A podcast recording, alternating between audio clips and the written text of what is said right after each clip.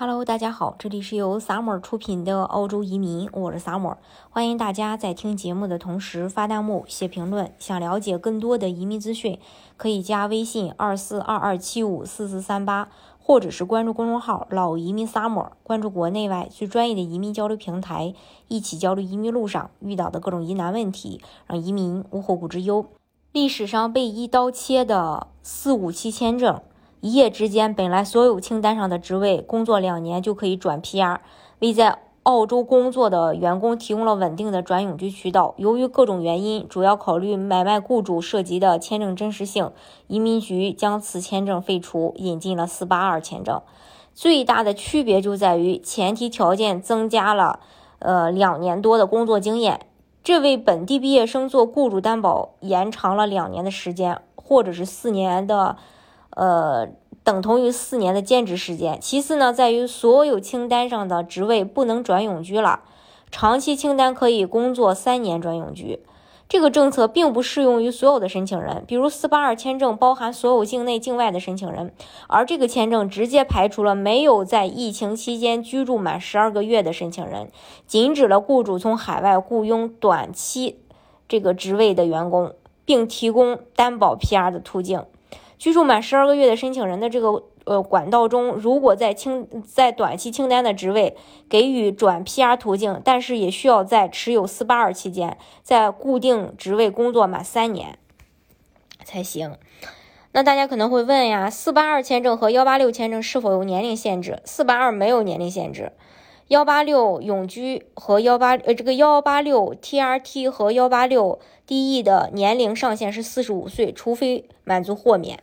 还有四八二签证的两年工作经验是否需要为雇主，呃，为提名雇主工作？不需要，只要是两年的相关工作经验，也可以多份工作拼凑。经验需要在过去五年内累积。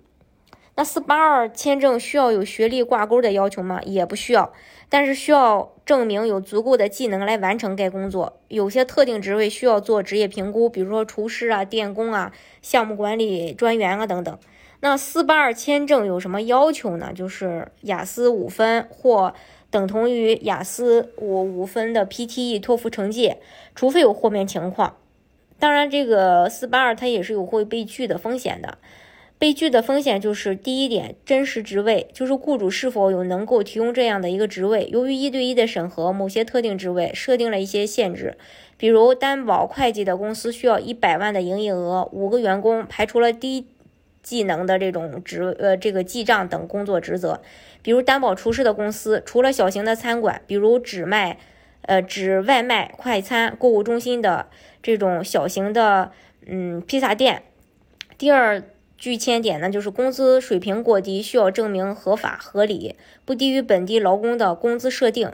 那转幺八六永居需要哪些额外的条件呢？如果一步到位，需要满足职业评估，雅思六分。工作满三年的条件，如果是四八二转幺八六，需要满足六分；四八二持有这个呃期间呢，工作满三年的条件。嗯，雇主担保的签证对于地域有限制吗？它不同于幺八七偏远地区雇主担保，幺八六签证适用于大城市，包括墨尔本。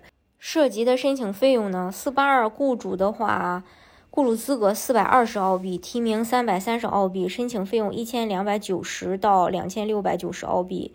幺八六雇主提名费用五千四，我不是五千四，是五百四十澳币。偏远地区免费，申请费用是四千一百一十五澳币。额外的企业需要缴纳的培训费用有四百八十二的签证，一千二到一千八澳币一年。幺八六签证一次性三千或五千澳币，这是关于这个费用。